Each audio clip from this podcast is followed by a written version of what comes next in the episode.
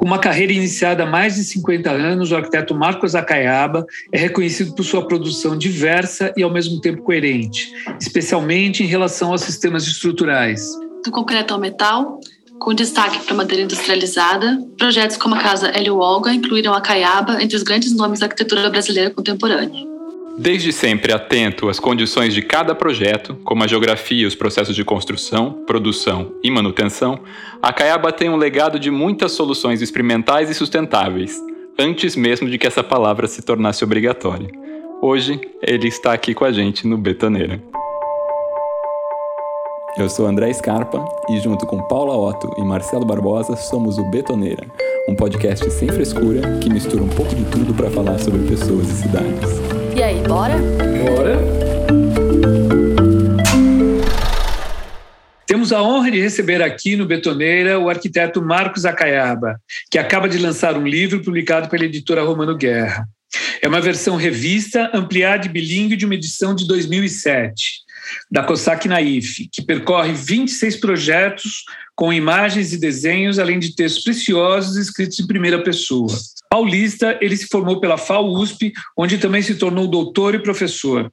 Manteve escritório em São Paulo por 40 anos e realizou, no total, quase 150 projetos entre 1965 e 2006.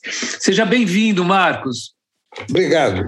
Obrigado pela, pelas palavras tão gentis, tão, tão simpáticas. Ah, uma alegria ter você aqui com a gente.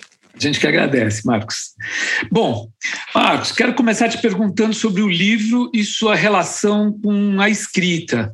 Né? Um dos destaques do, desse livro fantástico, aliás, está muito bonito o livro, essa nova reedição, é, são os textos de cada projeto né, que você escreve em primeira pessoa e você narra ah, como foi o cliente te contrata, como que você foi visitar o terreno da obra, eh, o processo de desenvolvimento do projeto em detalhes e até os, os desfechos e possíveis repercussões dessas obras eh, em diversas maneiras, né?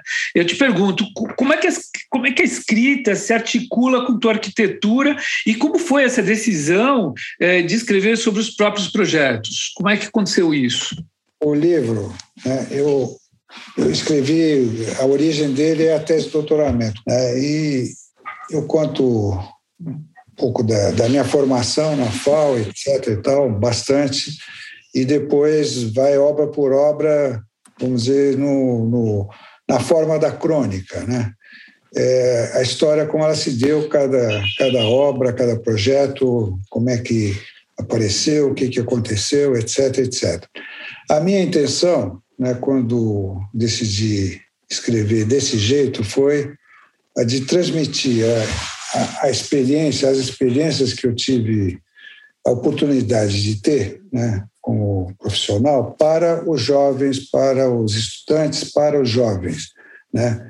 Fundamentalmente isso aí. Essa era a minha intenção inicial. Muito bom contar as histórias como se deram, né? Quer dizer, não é memorial descritivo, não é nada muito teórico, mas é aquela coisa, vamos dizer, do, do da, da realidade da obra, da realidade do projeto, da relação com o cliente, etc, etc. É isso que eu quis transmitir.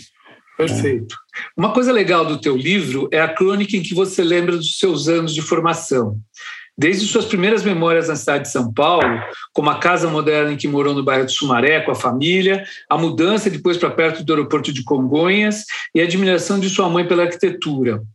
Marcos, conta para a gente a importância desses primeiros anos na tua trajetória e como eles te conduziram para a sua profissão. Bom, até você falou da admiração da minha mãe pela arquitetura. A minha mãe, ela veio para São Paulo, veio de Minas, né, da fazenda do meu avô.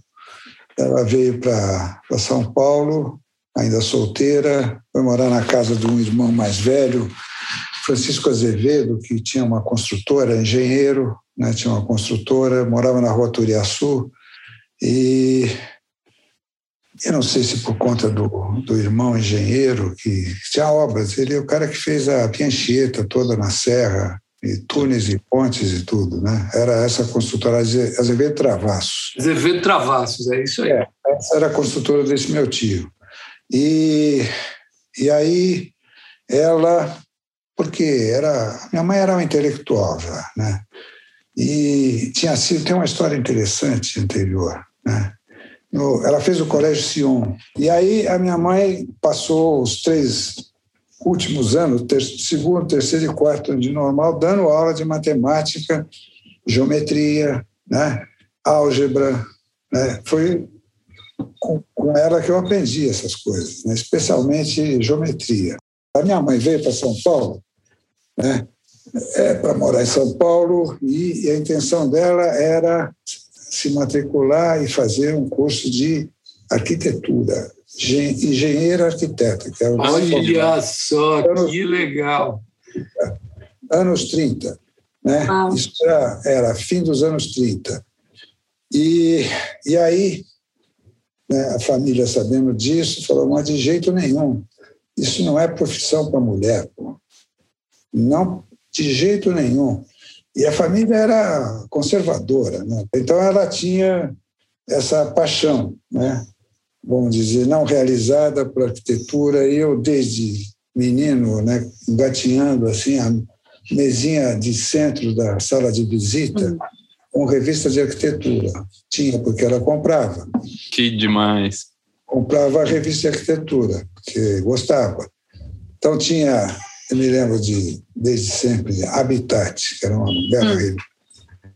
Tinha Módulo, né? tinha é, Acrópole, tinha Casa e Jardim. Me lembro perfeitamente da a Casa do Artigas, publicada na Casa e Jardim. É. Tinha, é, tinha, uma foto muito simpática, assim, com, com, duas crianças na frente, um menino e uma menina, né? o Julinho e a Rosa. Assim, e a Rosa. No gramado, os dois no gramado. Na Casa e Jardim, com, com o texto. A minha mãe até guardou tudo isso e essa, essa, essas revistas velhas todas vieram para a minha casa e tinha essa coleção de Casa e Jardim, muito boa. Tinha algumas revistas estrangeiras, né? Tinha revistas estrangeiras, assim, que às vezes comprava. Eu me lembro de um... Ah, uma revista que foi me fez a cabeça como moleque, assim, chamava, é uma revistona, uma publicação americana, chama Your Solar House. Your Solar House. É, quando a ênfase era coisa de orientação, é, sabe, iluminação natural. Uhum. Tinha projetos excelentes que depois dessa revista eu guardei, deve estar até por aí. É, é uma revista que tem obras de arquitetos excelentes. Era uma revista que a minha mãe comprou, que tinha lá na mesinha de centro. Então, eu, eu conto isso no livro, está no livro essa história, porque tem muitas dessas coisas que eu estou contando está no livro, né? naquilo que a a editora COSAC, a, a, Cristina Fino, especialmente, foi editora, ela, eles resolveram. Mas o, o livro todo, né, a tese de doutoramento toda era uma grande crônica. Né? Mas eles resolveram de, chamar de crônica de uma formação essa parte inicial até a vida profissional. Né? Crônica de uma formação. Então, nessa crônica de uma formação tem essas histórias todas aí, tem o relato né, da, do quarto centenário no Ibirapuera, que foi muito importante para mim. Eu tinha 10 anos, inaugurou o Parque de Ibirapuera, novinho, quarto centenário da cidade né, de São Paulo, e, e aquilo lá, para mim, era, era o Parque de Ibirapuera ainda cheirando a tinta fresca e cal. Verdade. Cheiro de tinta de cal. Que máximo. Gostoso. É, imagina, né? E, e aquela coisa, né? Aquela coisa, vamos dizer, é, social, popular, né? De quarto centenário da cidade, né? Total. O povo todo ia, ia sempre. E fim de semana, sábado e domingo, era lotado, tudo cheio de gente em tudo quanto era pavilhão, porque tinha exposições maravilhosas, né? Muitos pavilhões, além dos que, que ficaram, né? construções uhum. definitivas, tinha pavilhões, vamos dizer, efêmeros. Tinha um que eu menciono no livro, pavilhão da, do Rio Grande do Sul, do estado do Rio Grande do Sul, eram dois arcos é, parabólicos grandes e com cabos saindo da terra, passava pelo arco parabólico e fazia um imenso vão pêncil e com uma cobertura pêncil também. Está no, tá no livro, acho que tem uma imagem. Ah. Tem uma imagem dele, porque foi marcante. Essa exposição que tinha nesse espaço, que era um espaço gigantesco, era a produção agrícola do Rio Grande do Sul, sabe? Então tinha assim espaços grandes assim com com os grãos todos expostos. Era... Legal. E, e, nessa época você tava, você morava na casa de Sumaré ou você já estava lá perto do aeroporto de Congonhas? Aeroporto de Congonhas. Eu você mudei já... para o aeroporto aos sete anos. Sei. Isso aí eu tinha dez anos já. No...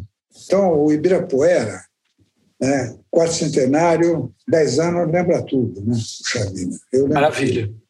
É, eu lembro tudo de, desse daí. Então, eu já era sabia gibi, história em quadrinhos, e tinha uma história em quadrinhos muito bom da época, chama Flash Gordon. ah, o Flash Gordon. Então, científico. Eu entrei no, no, no, no Ibirapuera. Viu as, as rampas. As rampas, as rampas da, do pavilhão da Bienal, né, que era o pavilhão das indústrias. É, puta que pariu, mas cara, eu tô, isso aqui é ficção eu estou no futuro. Seus é, Jetsons chegaram. Ah, pois é. Pois é, aí eu, assim, menino, mas ô mãe, quem é que fez isso daqui, né? Quem fez? Ah, é um arquiteto carioca, Oscar Niemeyer. Arquiteto, quer dizer, eu ouvi essa, esse nome a primeira vez. Uhum. E aí, pronto, né? Para mim, eu conto isso desse jeito, né? mantenha esse texto assim. Eu acho que é, é pura verdade. Para mim, eu era louco por futebol, né? louco. Então, o, essa figura, Oscar Niemeyer, para mim, passou a ser um cara assim, tão importante quanto os jogadores da seleção brasileira. é, é, porra, Oscar Niemeyer claro. faz, faz, isso aqui, né? Ele jogava um bolão, né? Batia um bolão, exato. Você lembra, Caiaba, por exemplo, quando você percebeu o que, que era arquitetura? Tipo, como que foi tipo, entender, ah, tem um cara que faz isso, tem um cara que desenha isso. Porque você está tá contando para a gente, me lembra muito como eu descobri a arquitetura. Eu tinha 18 anos de idade, assim, olhando revista na casa da minha tia, e um dia ela mostrou uma planta e explicou como funcionava. E aquilo, nossa, alguém faz isso. Não, eu não tive essa coisa assim. A minha mãe sabia de tudo, por aí que tá. Sim, sim. Ah, eu tinha eu tinha dois para três anos quando o meu pai foi comprou um terreno no Sumaré, né? E, e foi para fazer a casa no Sumaré. Ele procurou um conterrâneo que ele conhecia lá do sul de Minas, que tinha acabado de se formar na Poli, né? Hum. Chamava-se Carlos Engel, né? Hum. E, e ele tinha como dois colegas de classe dele né, eram sócios e tinham uma construtora chamava Martins, Engel e Mange, né? Martins, Engel e Mange. Né? Então meu pai pediu a casa, construir a casa e quem fez o projeto foi o Mange, que era engenheiro arquiteto recém-formado. O primeiro cliente do Mange desse Mange, que foi professor da FAO e tudo, e muito bom arquiteto, eu acho, né? Ele fez o projeto de uma casa muito bonita que eu sou capaz de reproduzir aqui, planta, corte, tudo, eu tenho isso na memória, além de ter o projeto na memória também, né, o desenho. E era, era um misto de arquitetura carioca, né, carioca com um Le Corbusier mais assim radical. Né? Uhum essa arquitetura do mais. Jogo de tinha um jogo de, de, telhados muito livre, assim, com variações e superposições de chapa ondulada de eternite. E a planta era uma planta que tinha um pouco uma forma livre, em pilotis, que era um terreno com desnível, uma frente para uma rua, Rua Poconé, e fundo para a Rua Pombal, no Sumaré um desnível que dava mais ou menos um pé direito. Então era térrea para a rua Poconé e era solta no ar, um piloti com garagem baixo, piloti de coluna redonda, tudo com uma forma livre. A sala de estar que olhava para a vista, para o vale da, da, da, da Avenida Sumaré. Sim. É, tá Avenida Sumaré hoje. Era uma casa muito bonita, eu lembro nitidamente de tudo. Né? E aí, a minha mãe contava assim, com, com muito, muito emoção, né? Assim, imagina, mais de desenhou a casa, tudo. Mas é, meu pai teve que vender. A gente morou três anos na casa. Ele vendeu porque precisava de dinheiro para tocar o negócio no aeroporto. Ele começou, comprou um posto de gasolina, foi depois fez comprou terreno mais para baixo do lado e fez garagem de estacionamento. Então foi por conta disso que vendeu a casa. Eu conto no livro que a minha mãe ficou não, não se recuperou por muito tempo né, dessa de ter né, ficado sem essa casa, ela adorava a casa. Sim. E só se recuperou quando eu vim, né, em 73, eu fiz uma casa para ela, muito boa, inclusive, já está no volume 2. Volume 2 é a casa da minha mãe, que é uma beleza de casa, linda. Que demais. Aqui em São Paulo também? Jardim Marajoara. Jardim Marajoara. Que uma demais. casa de bloco de concreto e tem pré-moldado de concreto, pérgola com pré-moldado. É uma casa bacana. Bem paulista, casa de lote urbano, assim, que tem a coisa de estrutura descendo vão e tal, uhum. e, e pérgolas laterais. É bonita a casa. Que máximo. Mas, Marcos, deixa eu te perguntar, falando do Mange, tu chegou a estagiar com ele, né? Acho que mais ou menos a metade do curso. Foi. na faculdade. É, conta pra gente um pouquinho sobre o projeto da Ilha Solteira, que pelo que eu entendi foi bastante importante na tua formação. O projeto, inclusive, quando... Porque o, o aí tem uma história. O filho do Mange, no dia, primeira aula que eu tive na FAO, do departamento de projeto, foi com o Mange, né? Uhum. Ele era professor de comunicação visual. No fim da primeira aula do Mange, em que ele apresentou o curso, como é que era a sequência de comunicação visual, que eram três anos, assim, assim, né? terminou a aula e fui lá me apresentar para ele. Professor, olha, né? eu sou filho uhum. de tal, meu nome é tal, oh, como é que estão seus pais? como é que estão? Foram os melhores clientes que eu tive, realmente sua mãe, tão sensível, ela me entusiasmava nas coisas. Claro, olha, que bom que você está aqui. Olha, e você é colega do meu filho. Vem cá, Rô, Rô, vem cá. Chamou, apresentou o mais velho dele, meu colega de classe.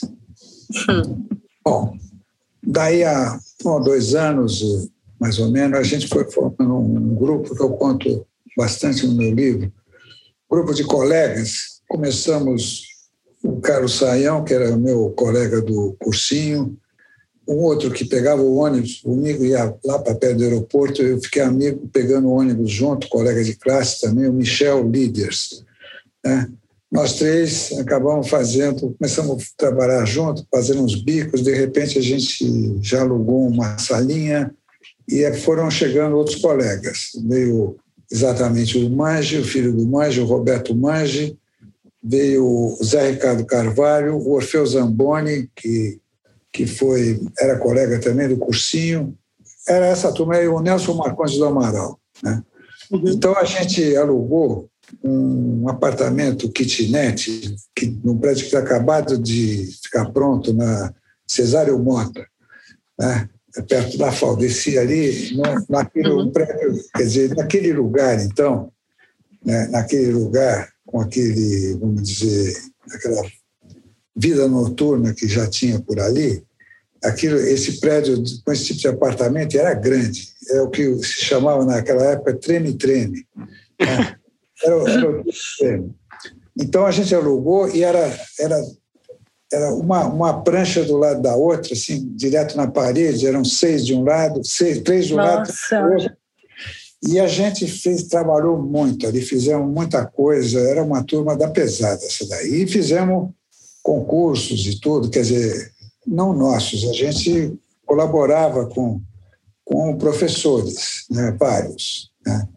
Era uma turma boa. Né? E, o, e o filho do Mange, o Roberto Mange, pegava os bicos do escritório do Mange. Então, o desenho urbano né, de Ilha Solteira, o projeto urbanístico, isso foi feito um ano antes de eu ir ser estagiário lá. Né? Então, mas isso foi serviço que o Mange passou para a gente, não o desenho mesmo técnico, né, de implantação de plano urbanístico, que a gente não dominava, mas tinha umas coisas assim de, de ilustrativos, de etapas de crescimento, de implantação e tal, que eram meio que ilustrações grandes, tudo em nanquim, vegetal, e passava para o escritório. E outras coisas mais de estudos cromáticos, por exemplo, de Paraibuna, né? porque ele fez também a, a, a vila de Paraibuna, que ficou lá, né? chama Vila Camargo, que era do Camargo Correia. Né? Para a usina de. Paraibuna, teve essa vila de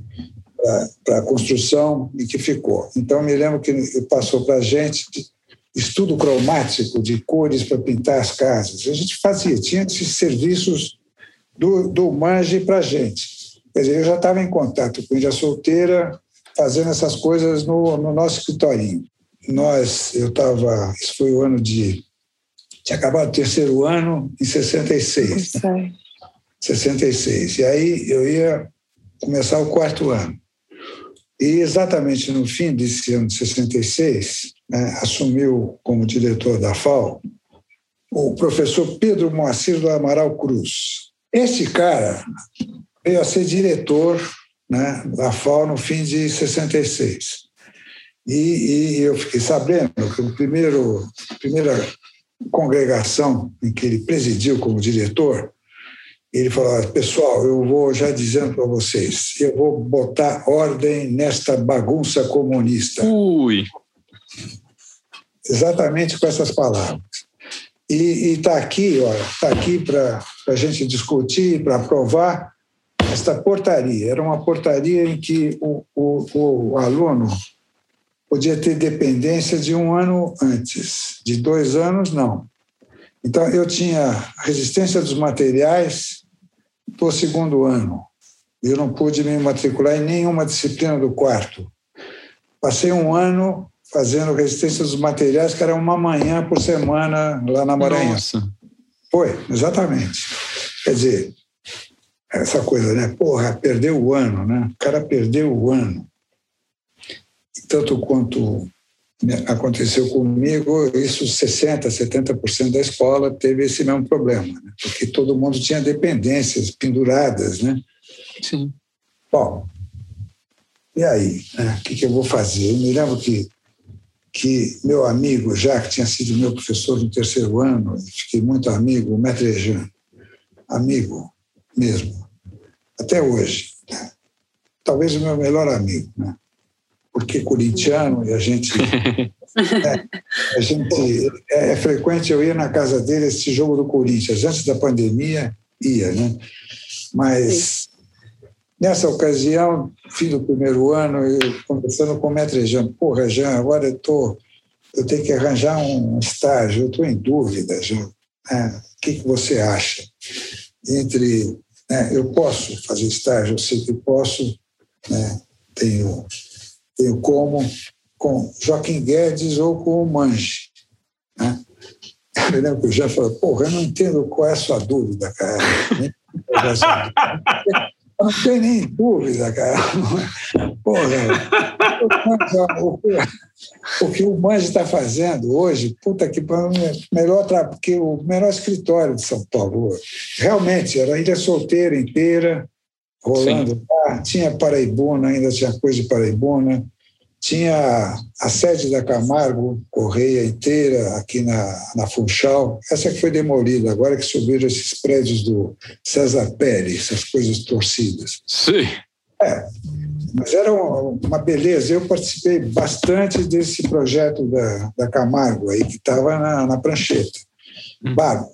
Bárbaro, todo em pré-moldado de concreto, bloco de concreto que a Camargo já fabricava, pré-moldado Sinasa, genial, em pavilhões, com pátios, uma coisa climática, estudo climático, que eu colaborei nisso.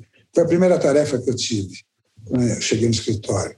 Bom, eu fiz então um estágio de um ano de tempo integral, né, praticamente. E ainda continuei com o quarto ano, durante meio ano eu continuei ainda fazendo um estágio, já não era mais tempo integral, mas continuei, porque o Manji foi me passando tarefas cada vez mais. E aí a tarefa última que eu tive foi o Hospital de Ilha Solteira. Muito, muito legal. Fala um pouquinho da, da Casa Milan, que ela começa na cronologia de projetos do teu livro, né? De a Casa é. de 1972.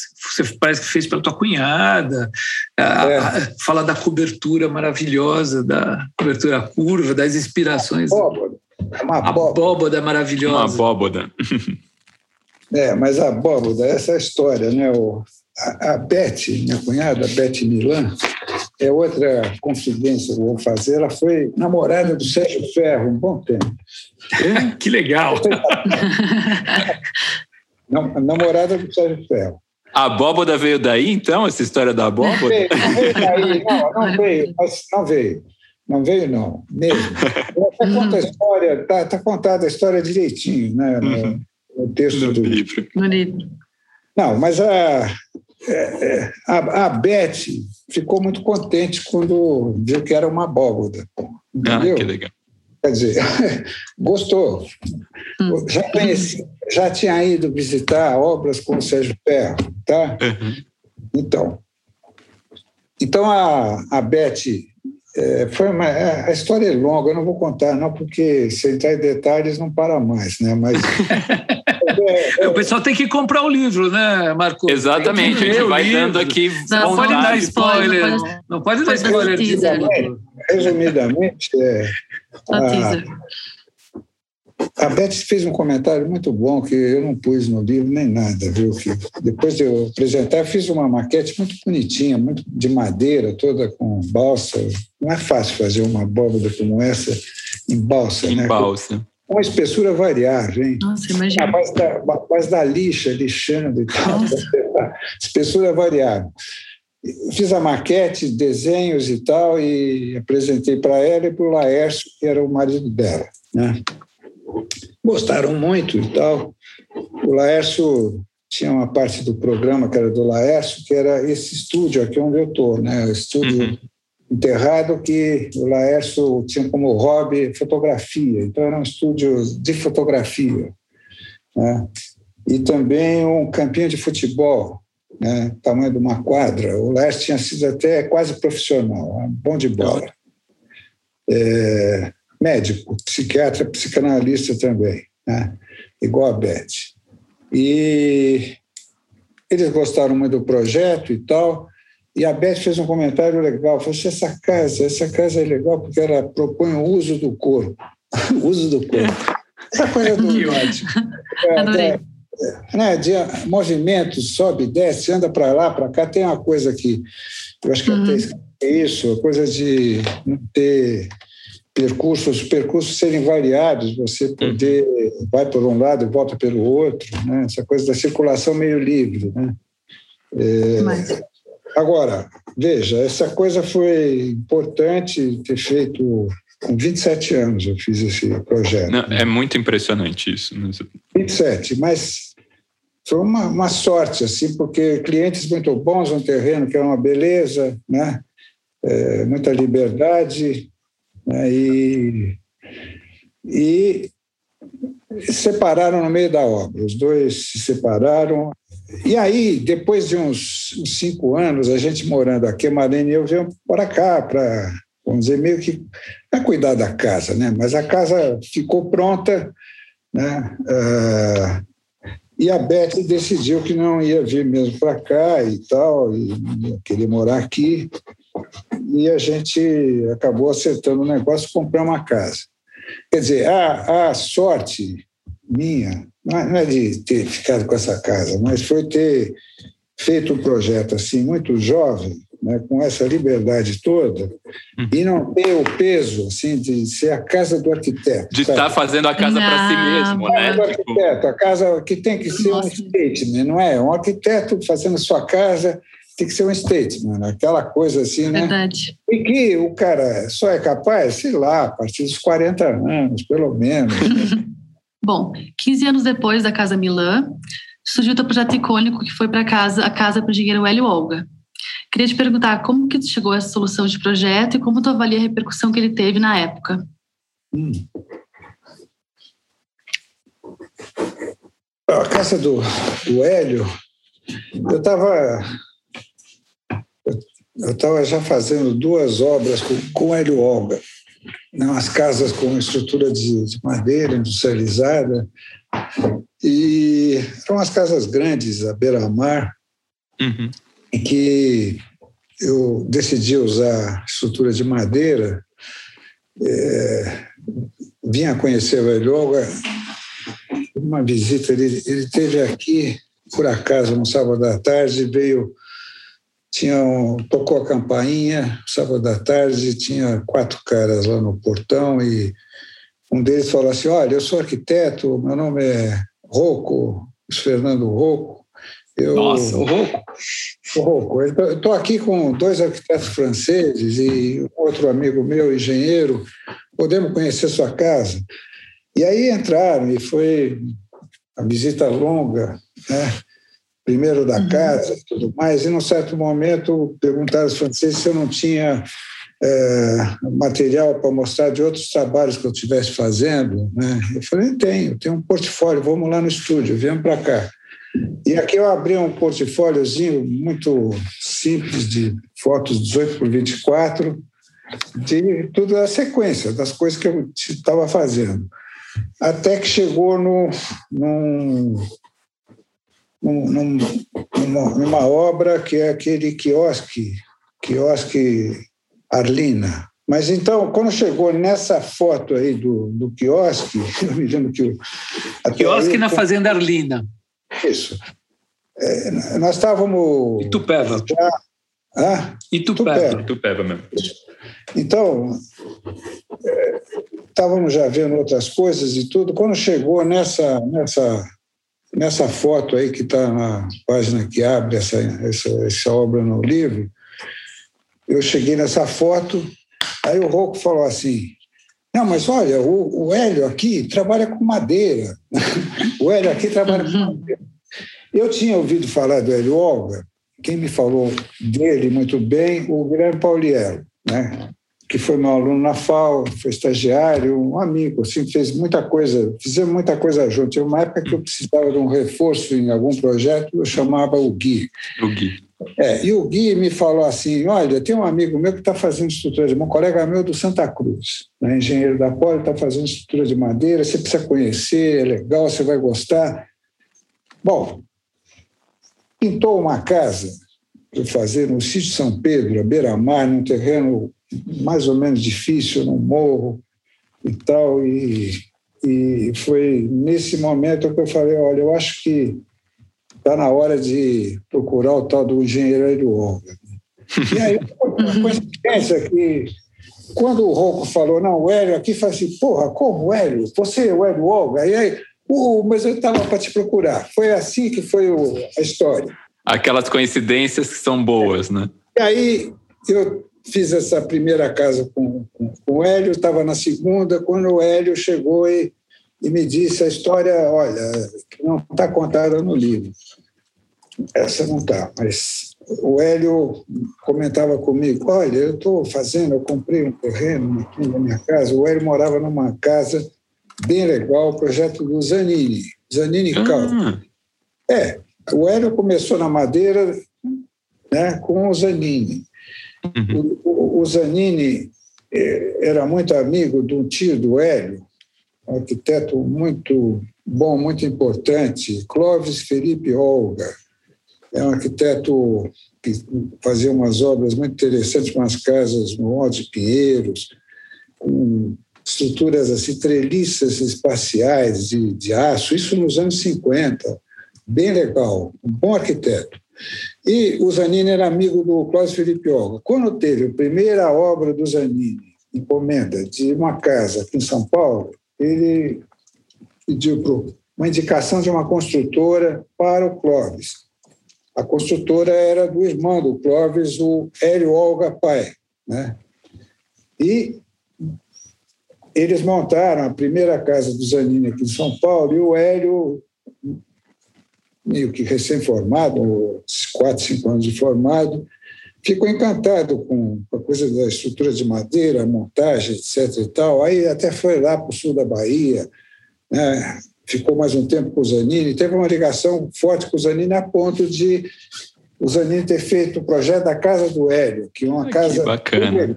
Vocês não sabiam disso, né? Uma casa Também, bem... Hoje é só novidades aqui, acaba. Na mesma rua, atenção, na mesma rua, da Sim. famosa residência Hélio Olga. na mesma rua para baixo. É uma casa do Zanini bem legal. E aí o Hélio né, é, comentou comigo, olha, a frente da minha casa, que eu até já tinha ido lá na casa dele, casa bem bacana. É, começou outro dia uma, uma, um movimento lá de obra, caminhão descarregando uns gabiões, e aí tinha lá o senhor, né, o senhor gordo e tal, certa idade já, dirigindo a, a, a coisa do descarregamento desses gabiões, e até eu parei lá, fiquei curioso, né? um terreno um pouquinho para cima da minha casa, parei lá e o que, que o senhor vai fazer? Olha, eu estou começando um muro de arrimo lá embaixo, né? com esses gabiões e tal.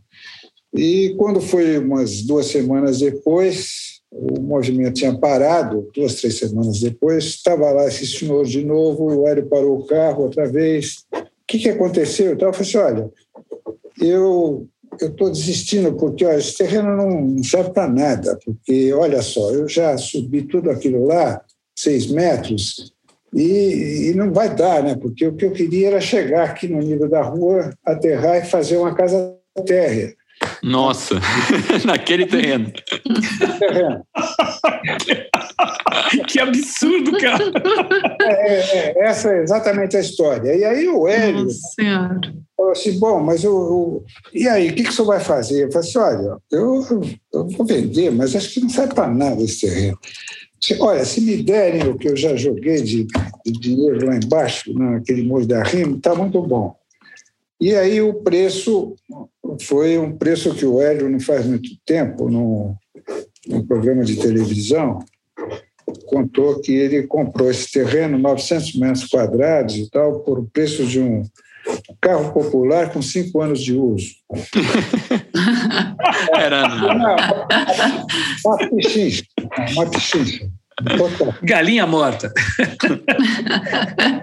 Bom, aí o, o, o Hélio comentou comigo que, que ele estava fazendo o projeto e tal, mas que se estava com alguns problemas, se eu não podia um dia ele trazer, o, trazer os desenhos dele para ele me mostrar, fazer uma espécie de um atendimento, né? um uhum. atendimento. E aí ele veio aqui, nesse estúdio, trouxe os desenhos dele, o Hélio desenha bem para boca, viu? o desenho do Hélio é incrível, desenho de instrumento, assim, papel manteiga, campeão, né? é, é bárbaro. Né? Desenho bom, ele já tinha muita vivência com bons arquitetos, né? era um bom projeto, mas tinha problemas tinha problemas, e problemas complicados. Eu fui discutindo com ele, assim, olha, puta, aqui, não sei o quê, papapá, talvez assim. E aí, de repente, o Hélio fala assim, para aí, para. Escuta aqui, por quanto você me faz um, um estudo, um projeto, um anteprojeto? Eu, você me faz o um anteprojeto, depois eu, eu faço a planta de prefeitura, aprovo, você não vai ter trabalho nenhum, e o executivo eu toca eu produzo executivo e você vai só acompanhando. É, aí eu fiz as minhas contas de cabeça, mais ou menos o percentual que eu cobro para fazer anteprojeto, e falei o valor e fechou o negócio na hora, assim, fechou aqui. Então, então tá ótimo. Então, então é isso. Aí eu falei para ele, falei assim, olha, você quer saber? Eu acho o seguinte, que essa sua, a implantação da sua casa é que é o problema era paralelo à rua. Paralelo à rua, né? A orientação era difícil porque a fachada principal, que é para o fundo, ia ficar um sudeste, né? Hum. Do outro lado da rua tem uma, uma casa, o morro continua subindo, uma casa alta. Uma alta. Sombra, joga sombra em cima da, da casa, né, do terreno. Né? E aí eu falei para ele, olha, você quer saber? Para mim, eu ia procurar implantar perpendicular à rua. Muito legal, olha só. Perpendicular à rua, né? que é complicado, difícil, mas foi na hora, na hora eu lembrei né, e puxei da, da estante que está ali do outro lado. Tirei um livro da estante, eu sabia bem onde estava, um livro do Craig Elwood. Elwood, olha. Uhum. Craig Elwood. E falei para ele, olha, abri assim na Smith House, se não me engano é essa aí, Smith House, que é numa pirambeira também, tem uma Sim. estrutura vazada, metálica, né? metálica Falei, dá uma olhada, Hélio. Isso aqui, por exemplo, resolveria né, a construção no terreno desse, se ia ter uma, uma, uma situação muito melhor com orientação. Né? E, e assim foi, quer dizer, não era o projeto do Peg Elder, quer dizer, não ia resolver a questão dele. A questão dele tinha, ele falou para mim, olha, eu, eu, já tinha visto na fábrica dele, ele estava fazendo uns protótipos de painéis painéis de fechamento, sabe? Uhum. Painéis, painéis de fechamento, macho e fêmea de fechamento, bem interessantes, que ele queria. Né? De repente, ela até fez aquela Vila Taguaí, tem esses painéis de fechamento, muito tempo depois. Uhum. Bom, ele falou assim: aqueles painéis que você viu lá na fábrica é um metro e dez. Faz aí, se der, faz, faz a modulação em um e dez. E aí tinha essa referência, a modulação em 10 e o programa. Ele falou: ah, o programa, você já viu, é da, essa que está na casa aqui, é uma casa de 200 metros quadrados, né, classe média, e, e vamos fazer como se fosse. Isso não falou, né? Acho que nós chegamos a essa conclusão, fazer como se fosse um protótipo né, para uhum. resolver né, é, terrenos difíceis. Né? A ideia é que fosse um protótipo. Aí o desenho, não foi fácil chegar nesse desenho. Parece muito simples, mas foi três ou quatro semanas riscando, fazer, fazendo croquis, pensando, pensando, né, até chegar num, num desenho né, que, que, resolve né, é, a modulação, o tal 1,10, o 3,30, que é o tamanho do cubo, né, o módulo é um cubo, o 3,30 dá um piso a piso bom, né, pé direito bom, deixando o forro com passagem de instalações, etc. E, e 3,30 dá 10 metros quadrados, né? 9,90, que é um bom tamanho de quarto. Né? O que, que tem mais numa casa que mais repete é dormitório. Uhum. Então, a partir daí, bom, se confirma isso e eu fiquei riscando né, soluções né, de, eh, de composição né, com esses cubos. A única que me resolveu o programa certinho, sala, né, cozinha, área de serviço, terraço, em cima 100 metros quadrados, três quartos da família, 60 metros quadrados, um quarto de hóspede que ele também pediu, mais 20 metros quadrados, com circulação e o quarto.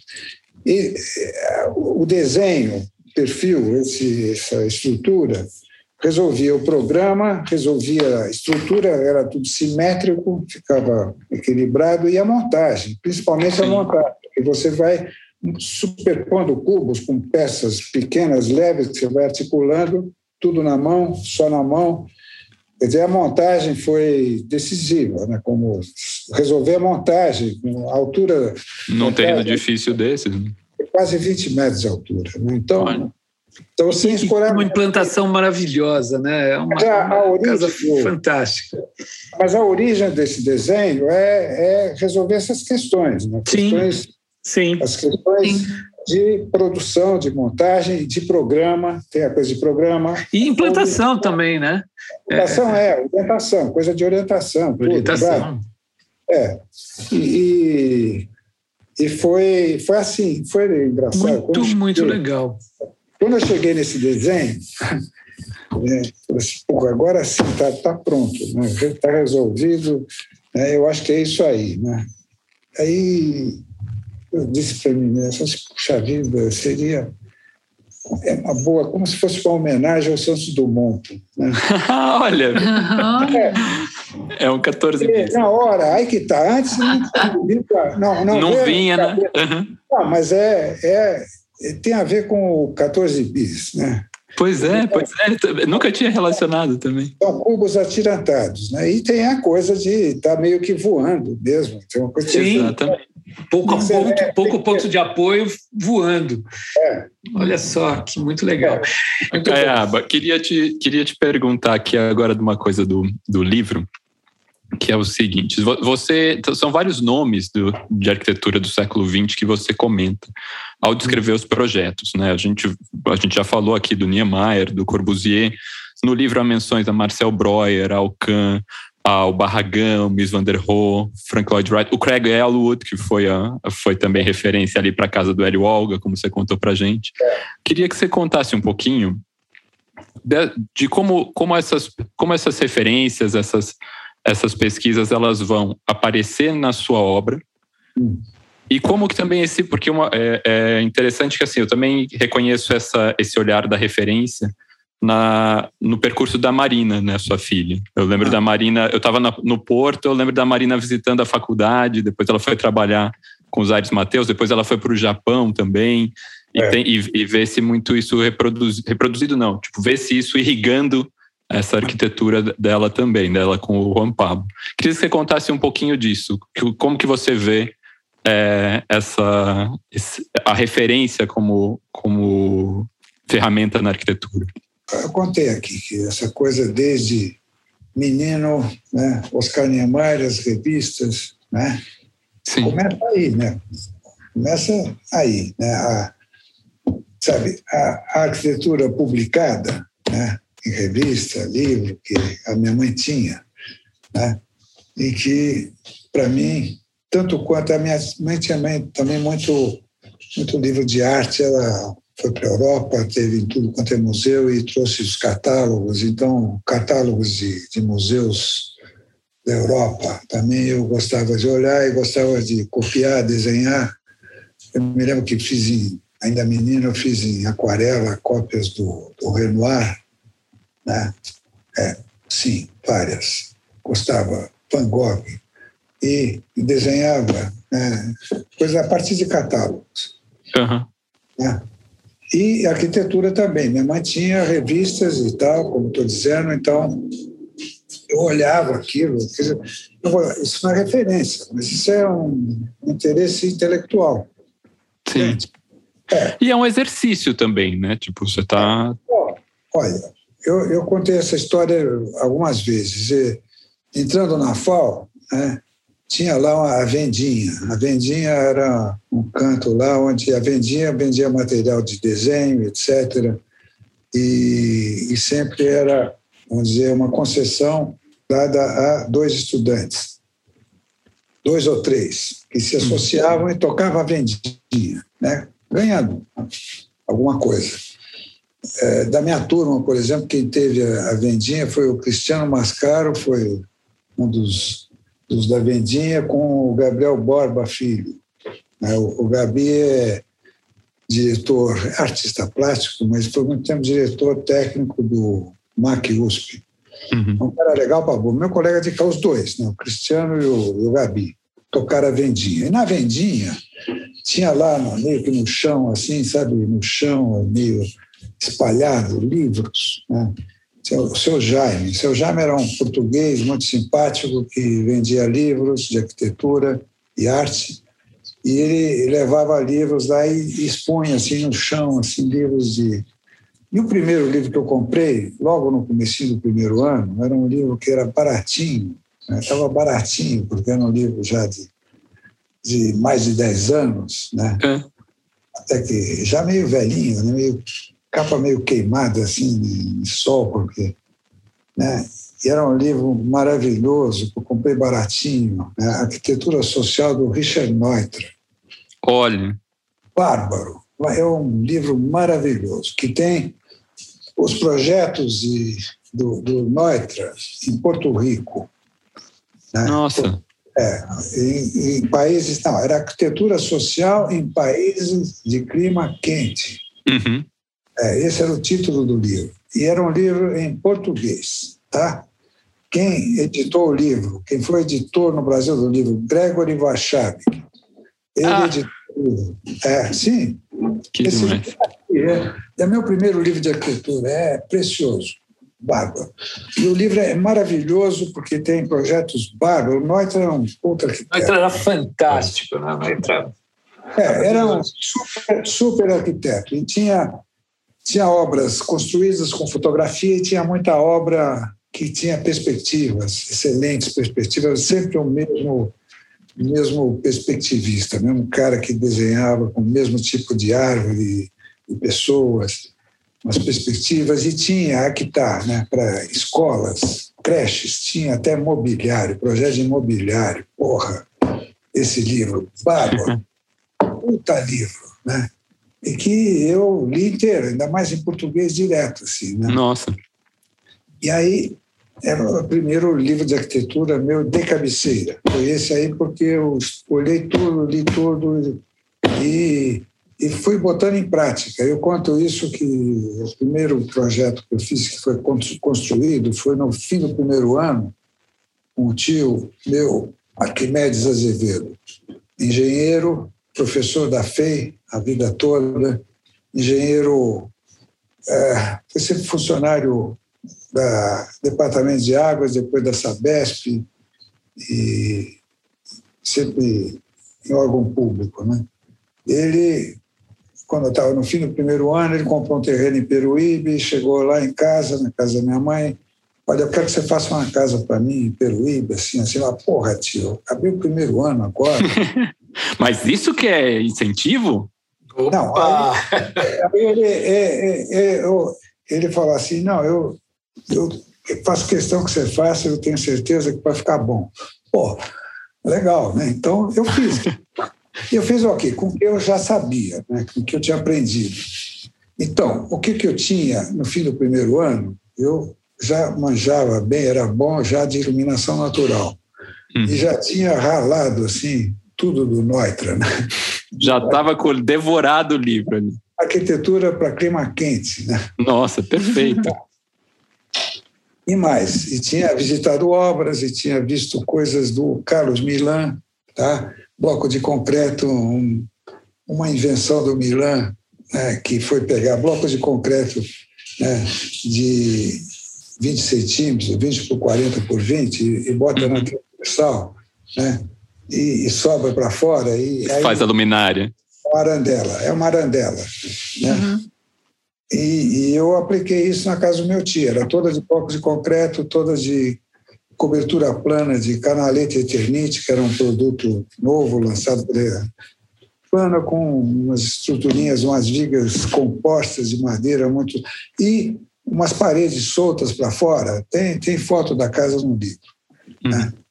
É, paredes soltas para fora que aporavam um beiral longe e eu calculei essas paredes soltas com beiral e tudo para funcionar como brise, né?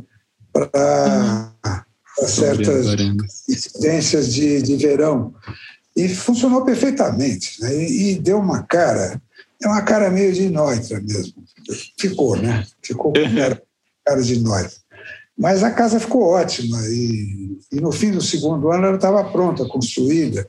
E durante o segundo ano, né, eu, o meu time pegava sábado de manhã, né, na casa dos meus pais, no aeroporto, a gente ia por Diadema, descia para Peruíbe, né, ia ver a obra. Eu, eu, eu conto, foi muito importante o, o empreiteiro que ele contratou lá de Peruíbe, um, um senhor húngaro, né, daqueles refugiados húngaros né, da, de 54. Né, era um húngaro, o senhor Janos, tão legal e sabia tudo. Ele me ensinou um monte de coisa, né? voltando a referências. Uhum. É que tá. Desde sempre eu curti muito, sabe, olhar arquitetura. Né? Pois. Olhar arquitetura publicada, né? Desde as coisas do Oscar, depois passando pelo Neutra, aí coisa que eu comecei a comprar né, com o dinheirinho que eu tinha, né?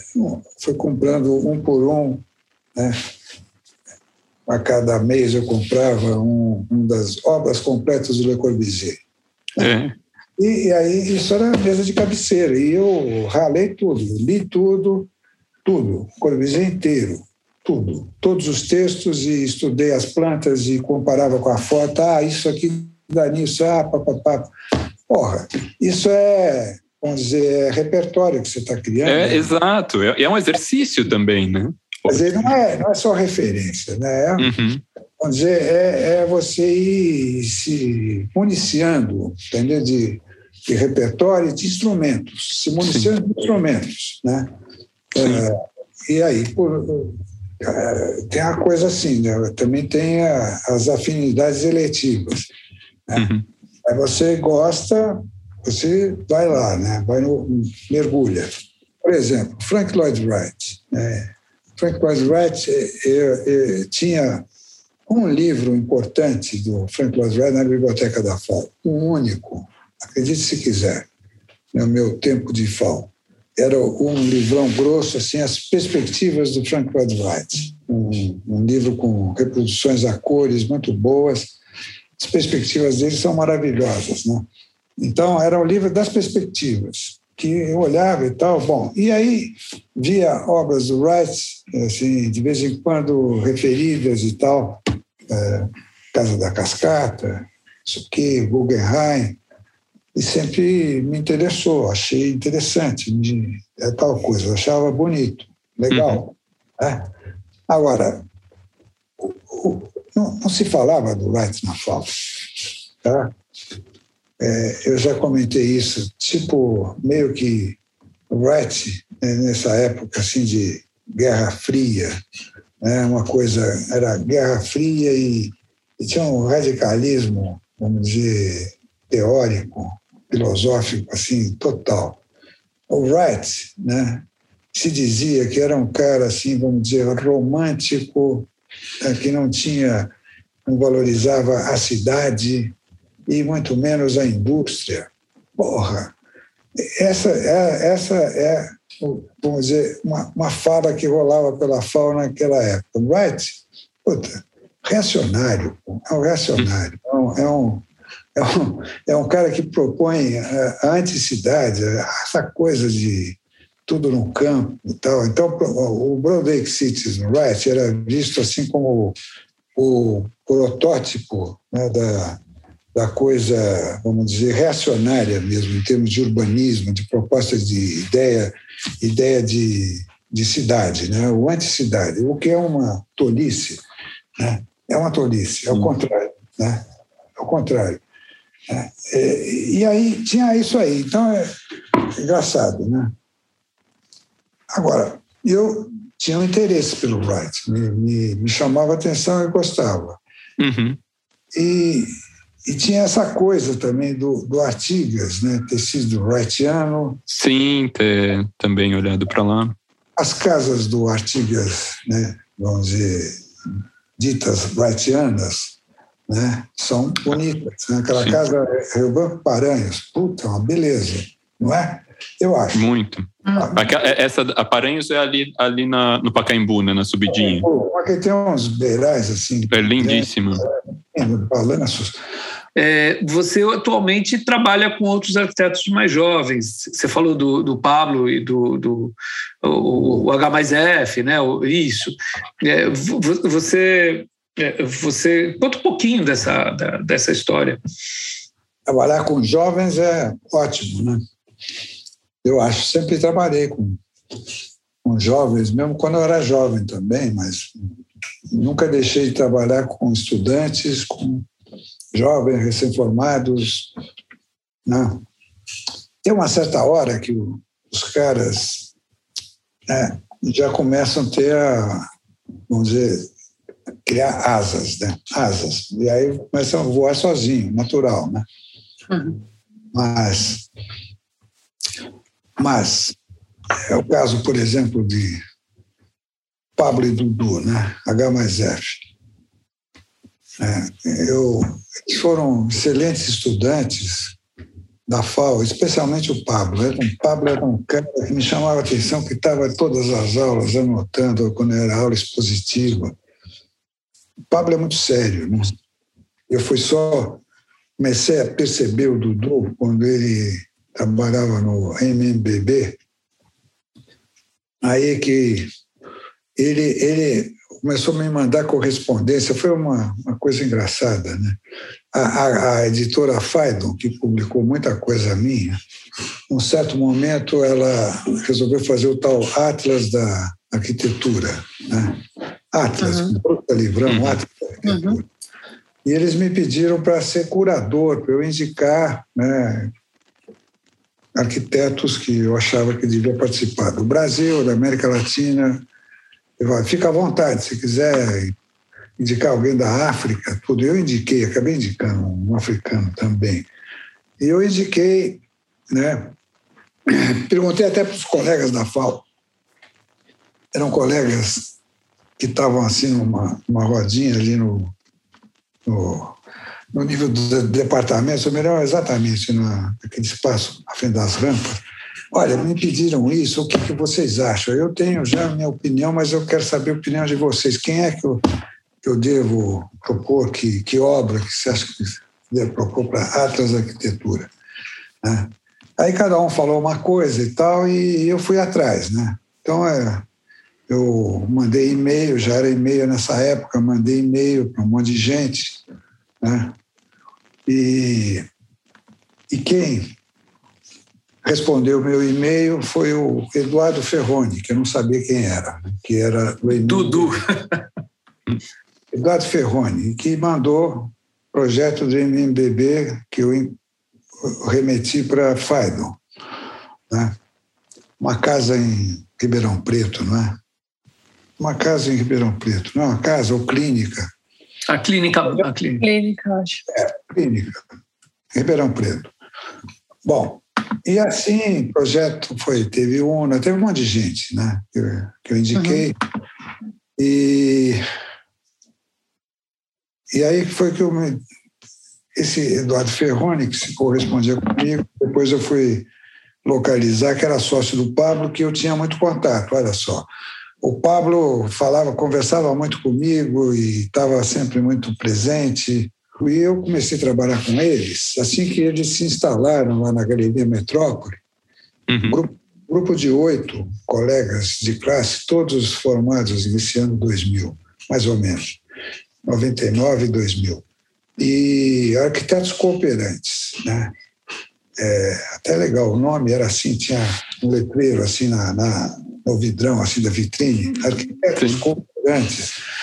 E, e aí, primeira coisa que eu fiz com eles foi uma foi essa escola FDE de Mogi das Cruzes, que é muito bom, está no livro.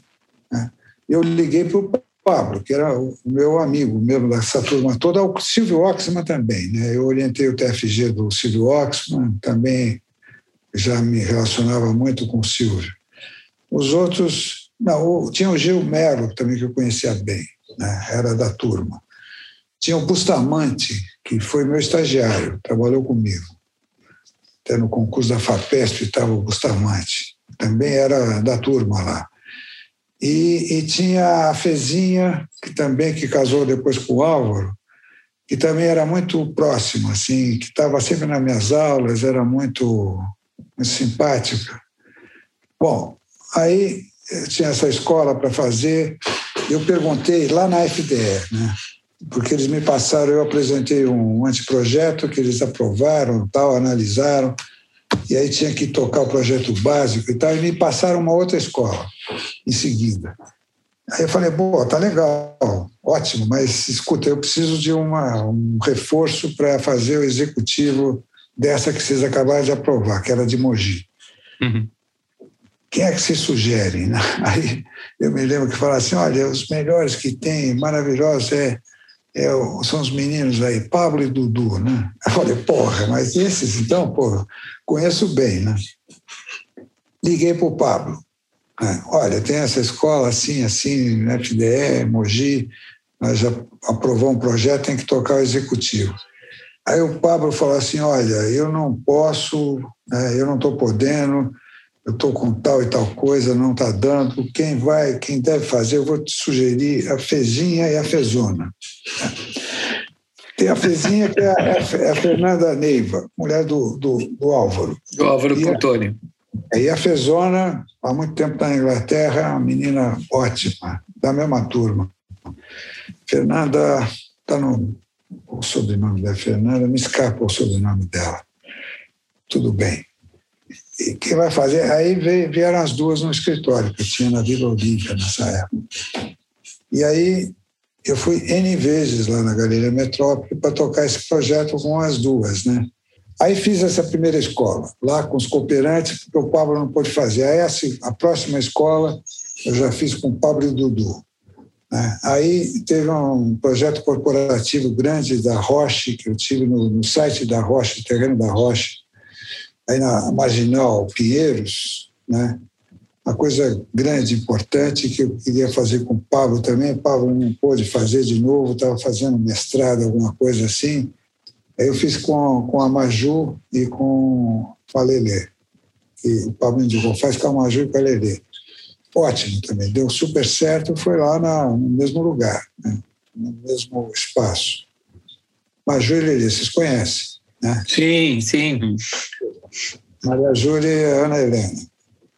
E aí tinha lá um estagiário, estagiário, jovenzinho, acho que recém-formado.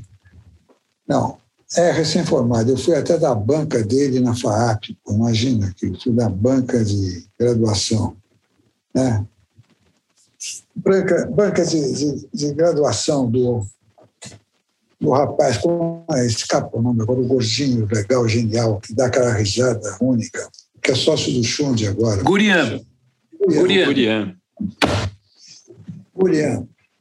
Genial. Eu fui da banca dele e conheci dessa banca. E aí ele era. Ele dá aula com a gente lá no Mackenzie, ele e o Chum, são era, ótimos. Ele era. Ele era jovenzinho, recém-formado, trabalhava com a Lele e com a Maju. Ótimo, Gurian. Ótimo. Bom, daí continuei eu. Eu não saí mais desse escritório. Estou lá até hoje. Pô. Começou isso em 2004.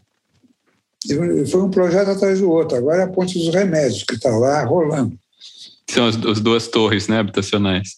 Não, tem é, o projeto urbanístico todo. Tem dois prédios prontos, tem, tem mais uma quadra né, executando, oh, com dois prédios e uma creche no térreo. Está bárbaro. Maravilha é, isso, né, Marcos? De repente, essa, essa, essa parceria de que é. deu certo, né? Marcos, eu te agradeço super esse depoimento, essa conversa. Eu acho que foi um a disponibilidade, muito, a disponibilidade de você vir uh, uh, ter essa, essa, conversa longa com a gente, que acho que é como deveria ser. Uh, eu não tenho, eu não tenho palavras para te agradecer, Marcos. Foi muito bom, foi muito gostosa essa conversa. A gente fica agora sedento para ver o segundo livro, e enquanto o segundo livro não vem, queria falar para todo mundo conferir a reedição do primeiro livro, que está com a editora Romano Guerra, e que está impecável, vale muito a pena. Muito lindo, muito lindo o livro. Brigadíssima, Caiaba, por estar aqui com a gente, viu? Eu gostei também. Tá muito bom. obrigado, viu? Opa. Muito obrigado. Um grande abraço. Este foi mais um Betoneira e este episódio contou com trilha sonora de Mário Capi, identidade visual de Flora Canal e Stefano Azevedo Aita, roteiro e direção de Michele Oliveira. O print da nossa tela foi minuciosamente registrado pela nossa fotógrafa oficial, Ana Melo. Edição e finalização de José Barrichello. Este episódio foi gravado na casa de cada um, enquanto não podemos voltar para os maravilhosos estúdios do Barco Arquitetos, no coração da Vila Buarque.